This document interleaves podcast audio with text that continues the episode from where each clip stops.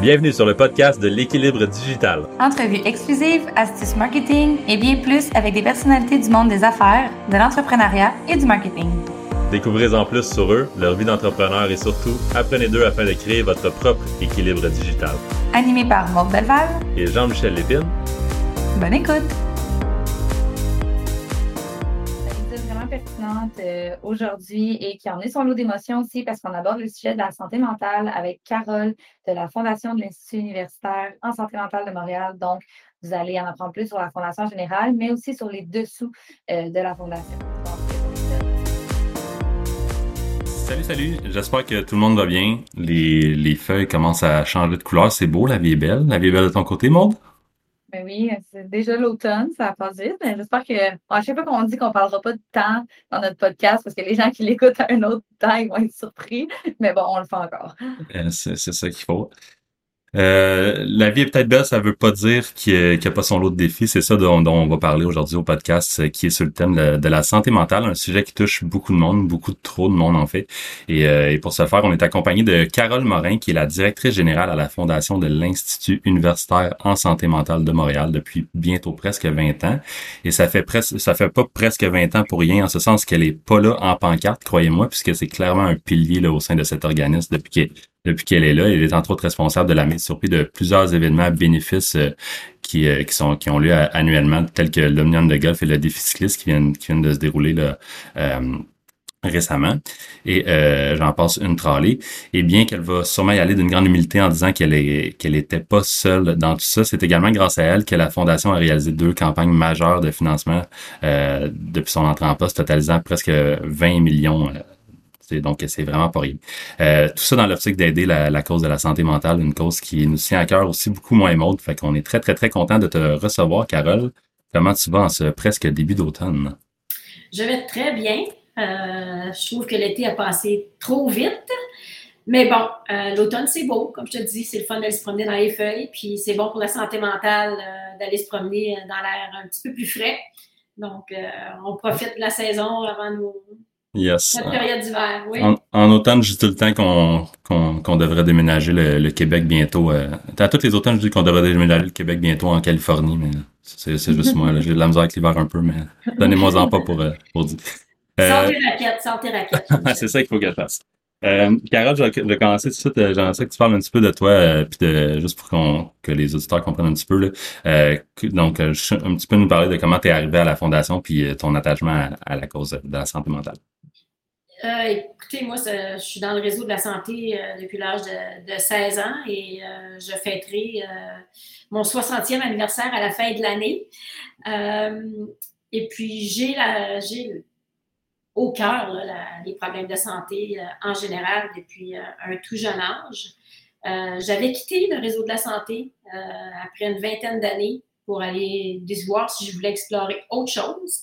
Et pendant que j'explorais autre chose, j'ai été approchée par la fondation qui s'appelait Louis H. Lafontaine dans le, dans le temps, par la direction générale de, l'hôpital, à savoir si je serais intéressée au poste de directrice de la fondation.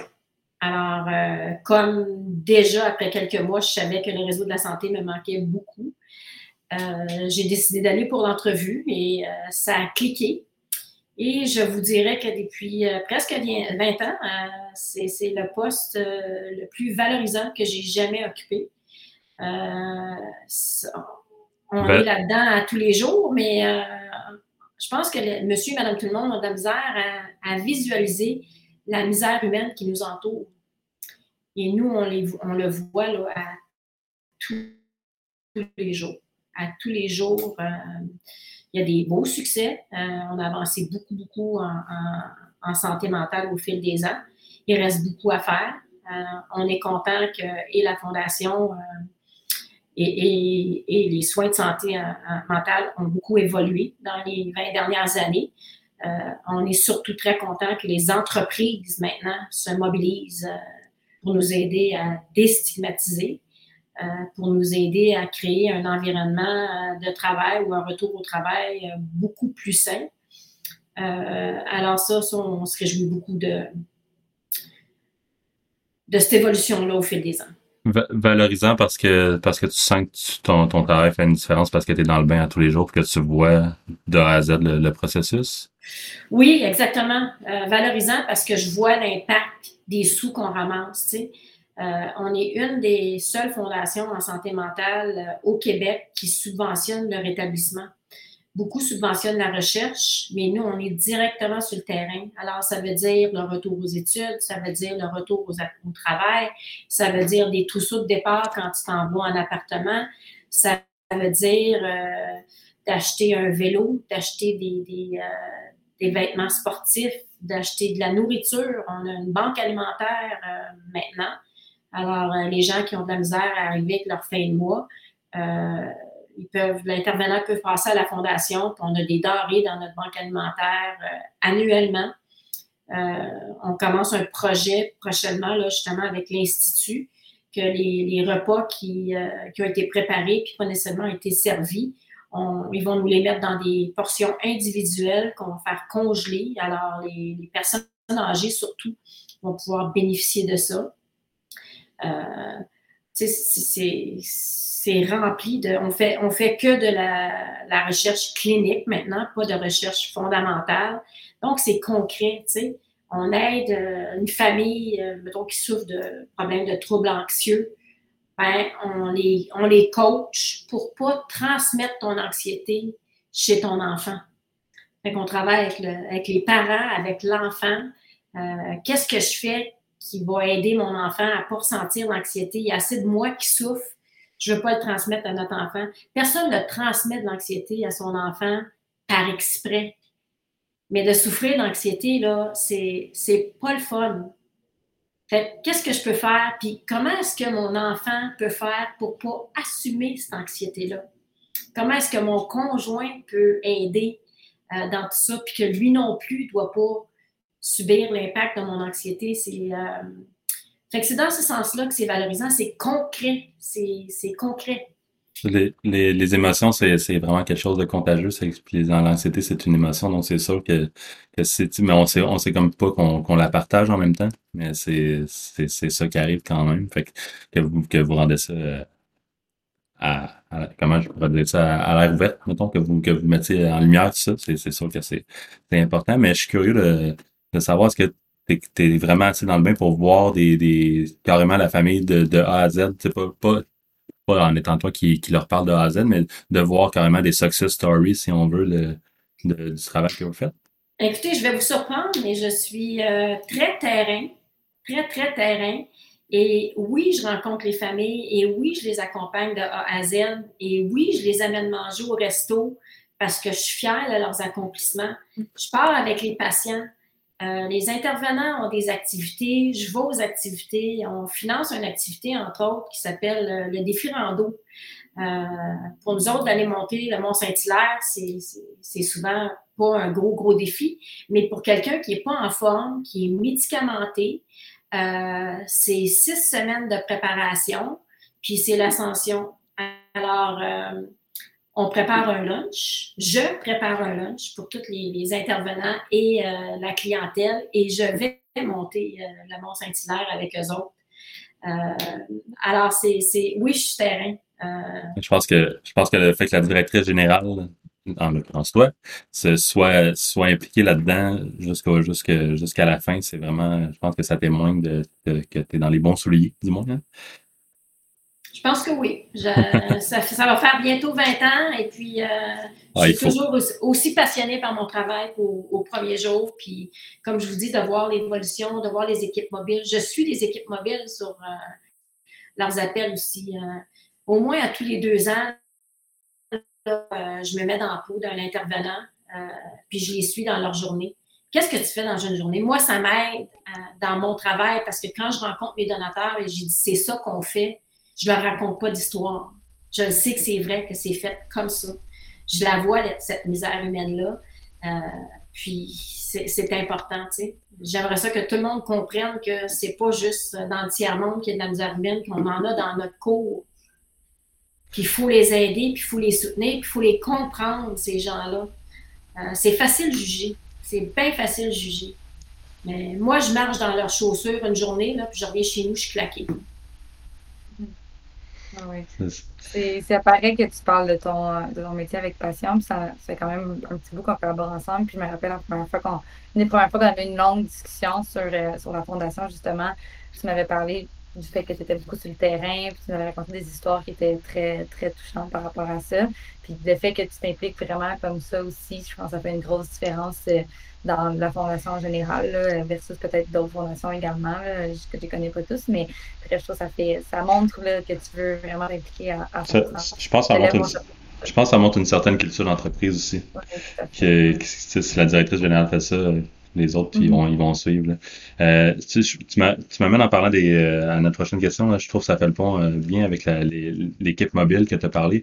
J'aimerais que tu expliques aux, auditeurs c'est quoi l'équipe mobile, puis un petit peu comment T'en as mentionné un, petit peu, là, mais euh, comment la Fondation contribue à la santé mentale. Tu as, parlé un petit peu sur le terrain, mais je pense qu'il y a aussi la partie recherche. Qu'est-ce qu'on fait côté recherche de la Fondation? Ben, c'est un petit, peu, un petit, peu ce que je vous disais tantôt, là, le projet euh, clinique sur la transmission de la peur euh, entre les générations. Euh, on fait ça. on a une chaire en santé mentale et travail et non pas santé mentale au travail parce que les problèmes de santé mentale en, en, milieu de travail ne sont pas nécessairement reliés à ton travail, mais à ta personne. Donc, euh, cette chaire-là en santé mentale a pour but de mettre euh, le client au centre euh, du cercle et d'avoir tous les intervenants, que ce soit l'employeur, que ce soit le médecin, que ce soit le psychologue, que ce soit la compagnie d'assurance, que ce soit fait, tous les, tous les, les joueurs clés au rétablissement de cette personne-là va jouer un rôle. Euh, parce qu'il faut faire des aménagements dans le milieu de travail maintenant. Puis il y a toujours des impacts, tu sais. Euh, quelqu'un qui revient d'un problème cardiaque ou d'un cancer ou d'un accouchement, le monde l'accueille, mais quelqu'un qui revient au travail pour des causes inconnues, euh, on a de la misère à la regarder parce qu'on ne sait pas quoi dire, tu sais. Ben, tu devrais y amener un bouquet de fleurs, puis une tasse de café, puis euh, y envoyer une carte chez eux parce qu'il est en, congé de maladie. Euh, pour des raisons inconnues. C'est pas tout le monde qui veut mettre sa vie privée sur la place publique. Et, tu sais, il y a toujours la perception, bon, ben, elle revient trois jours par semaine au lieu de cinq, ben, les deux autres jours, c'est moi qui ai pogné que sa job, tu sais. Donc, si les gestionnaires, si les dirigeants d'entreprise sont conscients de ça, puis sont capables d'expliquer le mécanisme aux, autres employés, puis pourquoi le partage des tâches, bien, ça va faciliter ça, ça va, ça va faciliter la réintégration des gens dans le milieu de travail. Il y a un colloque qui s'en vient là, qui s'appelle Regard croisé sur la santé mentale. C'est un, colloque euh, international qui va justement se pencher sur toutes ces questions-là il va y avoir une activité fil rouge qu'on l'a nommé, où euh, les gens qui vont participer au colloque, qui sont pour la plupart des, intervenants, euh, des ministères, des entreprises, qui vont poser des questions. C'est quoi les enjeux? Moi, je veux bien, mais comment je dois faire? Et puis l'activité fil rouge va, va, être une journée où toutes les questions vont sortir de comment je dois faire. Et le lendemain, ça va dire, ben nous autres, on a des solutions pour ça, puis c'est comme ça que ça se fait. Alors, plus que les gens vont savoir comment gérer la maladie mentale ou, l'absence prolongée pour des raisons euh, X, Y, Z ou inconnues, euh, ils vont savoir les traiter. Plus qu'on va savoir comment les traiter, ces gens-là, euh, c'est comme n'importe quelle autre maladie, je vous dirais. C'est, L'enjeu, c'est la perception aussi, la perception de la personne qui en souffre, puis la perception de, la personne. On est, on est comme, ben, je sais pas quoi faire. Je Je sais pas, quoi dire, tu sais. Ben, tu n'as pas besoin de dire rien, tu n'as pas besoin de faire rien. Envoyez une carte de je pense à toi aujourd'hui, tu sais. Mm-hmm. Non, c'est ça, c'est vraiment, tu sais, je ne sortirai pas dans, dans une histoire euh, privée vraiment, mais je vais juste survoler, tu sais, quelqu'un près de moi avait vécu euh, une, situation difficile avec la santé mentale, puis la personne s'en voulait, tu sais, parce que c'est tellement pas, c'est surtout la génération qui est un petit peu pas la nôtre, mais qui sont, c'est beaucoup moins comme intégré un petit peu, je pense. Euh, c'est encore là, c'est une perception personnelle. Euh, puis je lui expliquais, j'essayais d'expliquer à cette personne-là, c'est, quand tu as un rhume, tu peux pas empêcher de moucher. Donc, puis tu sais, c'est pas, c'est pas malsain, tu as un rhume, tu as un rhume. Donc, c'est, les gens, c'est juste de comment, le, j'essaie d'expliquer, de vulgariser tout ça, mais c'est de d'être capable d'en parler sans tabou aussi, qui est encore pas tout à fait intégré. Je pense que c'est encore place à amélioration, mais je pense que ça s'en vient de plus en plus aussi, puis vous faites un beau travail euh, face à ça. Puis en parlant de, de beau travail, il y a beaucoup, beaucoup d'activités de, financement, des campagnes de dons qui se fait en ce moment avec la Fondation. Je ne sais pas si tu peux m'en expliquer euh, un petit peu plus puis nous dire comment on peut euh, contribuer. Ben, écoutez, la Fondation euh, tient une activité euh, majeure euh, par année qui est, qui est son, ben, deux en fait, son cyclo-golf. Alors, il y a une partie des gens qui vont prendre une ride de vélo, puis l'autre partie des gens qui vont jouer au golf. Dans notre ancienne vie, il y avait le réseautage au brunch le matin et le réseautage au souper le soir. Cette année, on a pris une formule différente. Les cyclistes sont partis avant les golfeurs. Ils ont eu un petit barbecue avec un petit groupe de quarantaine sur la piscine en revenant. Les golfeurs sont partis à 8 minutes d'intervalle. Il n'y a pas eu de brunch, il n'y a pas eu de souper. Mais les gens qui y étaient euh, ont apprécié revoir leur monde qu'ils n'avaient pas vu depuis presque 18 mois. Euh, alors ça, c'est une des, activités principales qu'on fait depuis 17 euh, ans déjà. Il y a aussi une nouvelle activité qui s'est développée il y a quelques années qui s'appelle de feuilles de glace qui est une activité de réseautage pour les jeunes professionnels. Alors, c'est euh, coordonné avec des jeunes philanthropes euh, issus du milieu des affaires. Ça se tient à la caisse de dépôt. Euh, c'est un 5 à 9 avec un 5 à 9 gourmand avec des bouchées du vin très apprécié de la jeune communauté parce que la philanthropie, ça, ça, se cultive. Hein? puis surtout dans le milieu francophone, euh, ça, manque un peu à notre culture. On s'en vient bien, mais ça manque encore un peu à notre culture. Alors ça, c'est nos jeunes euh, qui gèrent ça. Et à tous les trois ans, euh, donc j'annonce une primeur, le 21 septembre 2022, se tiendra le Bal des Lumières. Le Bal des Lumières, c'est le regroupement de trois fondations, dont l'Institut universitaire en santé mentale de Montréal, l'Institut Douglas et la Fondation Jeunes en tête euh, alors, c'est 800-900 personnes au Centre Bell. Et en 2019, c'était le bal qui a généré le plus de revenus nets dans les balles à Montréal. Donc, euh, c'est là qu'on voit que la santé mentale commence à prendre sa place dans la philanthropie. Euh, puis, alors, on, travaille là-dedans, on a des beaux partenaires. Très cool. Oui, c'est spectaculaire. Oui, vraiment. Si on veut contribuer, mettons, maintenant, je pense sur le setup, c'est, possible aussi de le faire euh, tout le temps, le don mensuel et tout ça. Oui, on accepte euh, évidemment sur notre site web. Euh, vous allez voir ce qu'on fait avec vos sous, vous allez voir les activités, vous pouvez faire un don spontané. Euh, vous pouvez faire un don mensuel, vous pouvez faire un don planifié, soit par testament, soit par euh, police d'assurance. C'est très peu de coûts, euh, les dons planifiés, dans le sens que une police d'assurance peut te coûter 5-10 piastres par mois. tu lègues une police d'assurance de 10 000, 20 000, 50 000 à ton décès si la cause te tient à cœur, évidemment. Et puis, tu sais, je veux dire, tu peux faire un don pour la fête à quelqu'un. Tu peux faire un don en mémoire de quelqu'un. Tu peux faire un don pour souligner la part d'un employé euh, qui a fait une différence. Donc, euh, c'est. Bien pensé. On travaille là-dessus. Mais très, très cool. C'est sûr qu'on va suivre ça, euh, le, le, le, bal. T'es vraiment au front, Carole, non seulement tu ne savais pas à quel point tu étais terrain, mais c'est cool de savoir que tu l'es beaucoup aussi, fait que ça, ça va bien fitter avec la question. Mais clairement, tu es, au front de, de, de la santé mentale euh, au, Québec. Je suis curieux de d'avoir ton opinion sur, euh, sur cette question-là, qui est c'est quoi les principaux défis de la santé mentale aujourd'hui? C'est quoi ceux de demain? Puis gardons un optique Québec. Ben, je vous dirais que la pénurie actuelle du personnel euh, compromet l'accès aux services. L'accessibilité aux services est, très compliquée. Avec ce qui s'en vient aussi, les, les, règles et l'imposition du gouvernement que tous les employés dans le réseau de la santé euh, soient vaccinés. Je sais que ça aussi, c'est un sujet tabou. Euh, ça va jouer pour beaucoup. Je pense que ça va jouer pour beaucoup. il risque d'avoir beaucoup de de départ et, c'est triste, mais on respecte. Euh, c'est un gros enjeu. C'est un gros enjeu. J'avais pas du tout pensé à cet aspect-là, mais c'est nous, on se fait beaucoup approcher pour du pour du marketing de, de, de recrutement. Parce que justement, on le sait qu'il y, y, a des défis partout, mais j'avais jamais pensé à cet aspect-là de il va y avoir euh, clairement une pression sur la sur la santé aussi. Oui, oui, exactement. Euh, évidemment, les besoins grandissants de la, population, particulièrement dans le contexte de la pandémie. Pour nous, c'est une augmentation de 30% euh, au service de crise depuis le début de la pandémie. Euh, on a toujours besoin de financement.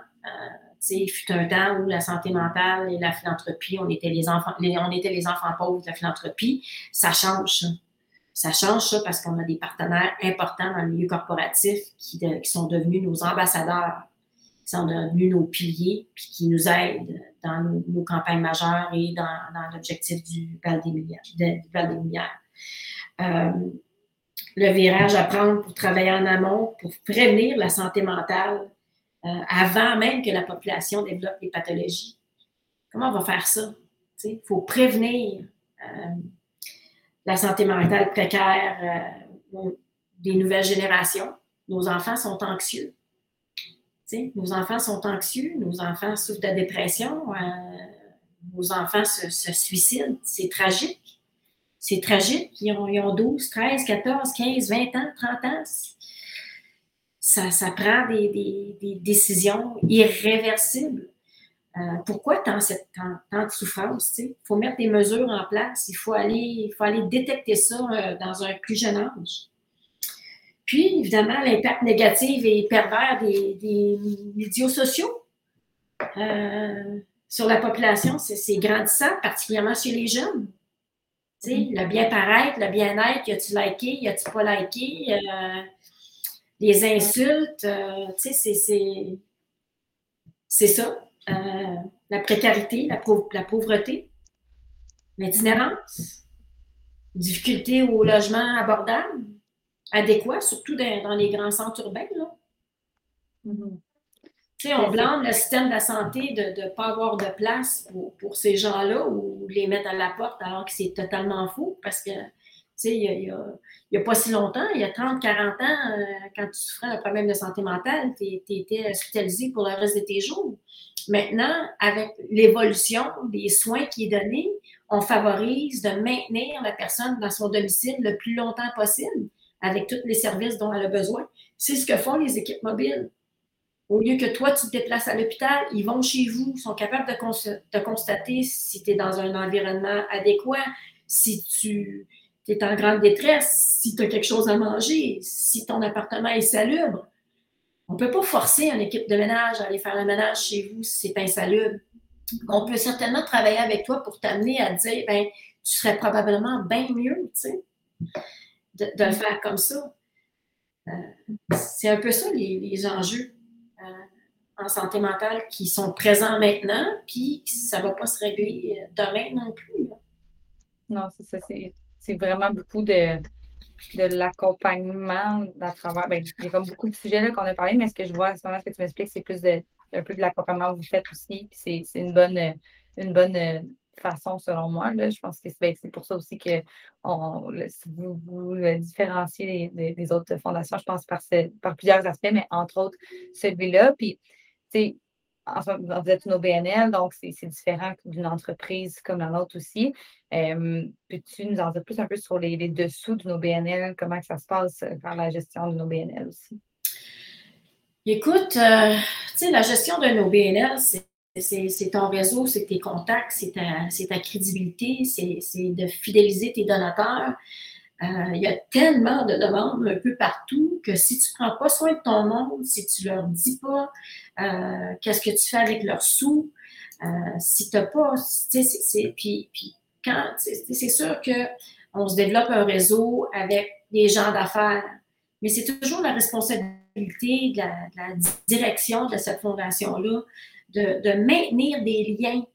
Une fois que la porte est ouverte dans l'entreprise, c'est la job de la permanence de maintenir ces liens-là. Parce que si ton bénévole quitte ton conseil d'administration ou il ne fait plus ta présidence d'honneur, ben, les chances sont que tu vas perdre ce lien-là parce que cette personne n'est plus là. Donc, si toi, tu fidélises cette personne-là au fil des ans, même si la personne qui était ta porte d'entrée est là, ben, moi, la plupart de mes donateurs peuvent dire, ben, oui, je connaissais un tel, mais je connais Carole aussi, tu sais. Euh, ou je connais Guylaine, ou Guylaine, ou je connais Élise, tu sais. Euh, donc, un coup, tu sais, c'est ça, c'est ça les dessous. C'est vraiment euh, la crédibilité, l'intégrité, les gens que tu acceptes sur ton conseil d'administration. C'est facile de recruter des gens, mais il faut que tu recrutes des gens qui sont des, des, travailleurs, qui sont impliqués. C'est pas tout le monde qui peut te donner 1000 pièces, 10 000 pièces, 100 000 pièces, 500 000 pièces. Ça, c'est sûr que c'est pas tout le monde qui peut le faire. Mais par contre, toi, tu as, un atout en, en, marketing ou en communication. Ben, donne-moi ton temps Donne-moi ton expertise. Mm-hmm. Donc, tu sais, on, complète notre conseil d'administration avec des gens qui non seulement sont capables de nous ouvrir, nous ouvrir les portes, mais sont aussi capables de nous aider dans notre quotidien. Nous, on est une équipe de trois, c'est pas beaucoup. Euh, donc, je me fie, moi, je les utilise. Mais personnes qui sont mon conseil d'administration, s'ils ont une expertise en, particulier, ben, je les aide. Tu me donnerais-tu un coup de main? J'ai ça à faire, puis j'aimerais ça que. Puis les gens vont dire oui. Là. Euh, c'est un peu ça, un peu ça les défis de garder ton monde, de garder ton bon monde, d'être clair avec les gens que tu, recrutes. Euh, puis moi, j'ai une de mes anciennes patronnes qui, m'a appris euh, très tôt dans, ma carrière de philanthropie, parce que même si je suis dans le réseau de la santé depuis 16 ans, c'est juste à l'âge de 30 ans que je me suis, dirigée vers la philanthropie elle me disait toujours, Carol, there's three G's in fundraising. Give, get, or get out. Fait que moi, quand je rencontre des gens, ben, c'est ça nos attentes. On peut, les, on peut les nommer nos attentes. Souvent, on est gêné de nommer nos attentes, mais c'est important d'avoir du monde qui peuvent contribuer à l'évolution ou au développement de, ton organisme. Mm-hmm.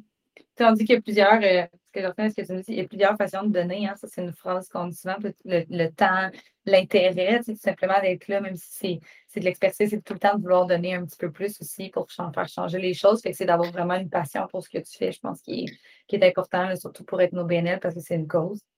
Autant à l'interne qu'à l'externe, je vous dirais, parce que aussi, une des choses qu'on fait, c'est qu'on implique les employés dans nos activités. Alors, les bénévoles euh, à nos kiosques de golf, à l'accueil de golf, à notre cyclo-défi, à notre feu de glace, ce sont des employés qui viennent.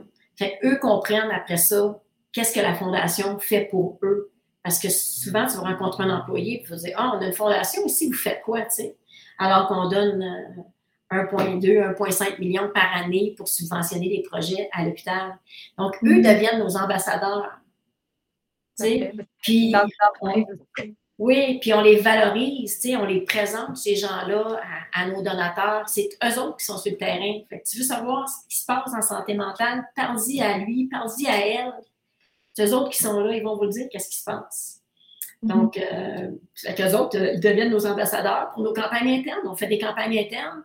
Euh, les, les, employés contribuent euh, de façon très généreuse à la fondation annuellement avec notre super loto. Euh, ils vont faire des dons mensuels. Euh, c'est important, ça. Puis quand nous, on rencontre les, donateurs, puis qu'on dit, euh, vous savez, nos employés ont donné un demi-million à la campagne majeure de financement, ça en dit beaucoup sur l'organisation également. Ah oui, tout à fait, tout à fait. Tantôt, tu, touchais le, côté réseaux sociaux, deux questions en haut. Puis, euh, je n'ai pas poursuivi parce que je voulais comme poursuivre maintenant avec la question qu'on avait. Euh, c'est un bon point que tu touches, c'est pour une de ces raisons que l'équilibre digital, c'est un peu dans, cette balance-là qu'on voulait jouer, si je peux dire. Dans le sens que euh, on est très, en étant en marketing digital, on est super au courant que ça prend une balance, un équilibre pour bien fonctionner parce que ça peut être très bon les sociaux comme ça peut être très pas bon aussi. C'est vraiment dans l'équilibre que nous, on joue. on, pose tout le temps cette question-là aux invités qu'on soit sur le podcast. Donc, comment toi, tu arrives à garder l'équilibre digital? Écoutez, moi, personnellement, j'ai une page Facebook. par exprès, je garde ma page Facebook pour des raisons strictement personnelles. Ma page Facebook ne contient pas euh, mon réseau professionnel. Euh, donc, c'est pour ma petite famille, mes, amis proches. Euh, puis je suis, j'ai, Instagram, mais je ne vais pas là-dessus. J'ai LinkedIn, évidemment, je l'utilise beaucoup, mais je ne suis pas très active sur LinkedIn non plus. Euh, et je vous dirais qu'un côté positif de la pandémie pour moi, qui roulait toujours à, à fond de train tout le temps, le temps, tout le temps, puis son petit hamster commençait à se réveiller à 4 heures du matin. Oh, oublié ça, oh, oublié ça, oh, faut que je fasse ça. Euh, le temps de pause de la pandémie, euh, puis, tu sais, le voyagement, la logistique de tout ça, euh, a été bénéfique pour moi parce que j'ai pu finalement faire reposer mon corps et mon cerveau. Puis dire, OK, à ta minute, là, même si tu reçois un courriel à 4 heures du matin puis tu ne réponds pas, il n'y a pas personne qui va mourir. Là. Je ne donne pas des soins cliniques. Là. Mais j'avais comme habitude, j'ai pris comme habitude, je reçois un texto, je reçois un courriel, que ce soit en pleine nuit ou en plein jour, je répondais en temps réel. Puis des fois, je me faisais dire, en fait, il y, a, une histoire bien, bien, bien drôle, c'est que euh, l'ancien PDG de, de l'hôpital me cherchait. Puis André était habitué que j'étais toujours disponible. Puis un matin, j'étais en rencontre tout le matin, puis il n'a pas été capable de me rejoindre.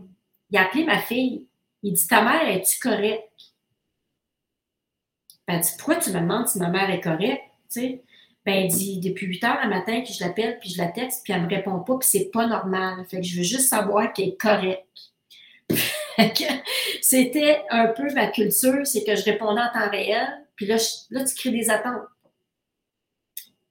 Alors, j'ai appris, euh, j'ai appris maintenant à, me doser par rapport à ça, que si je réponds pas à un messenger ou si je réponds pas à un texto ou si je réponds pas à un courriel en dehors de mes heures de travail, ça fait pas de moi une mauvaise employée. Euh, donc, ça, c'était bénéfique pour moi. Finalement, après tant d'années de courir après mon souffle tout le temps, euh, j'ai appris à gérer mieux cette situation-là.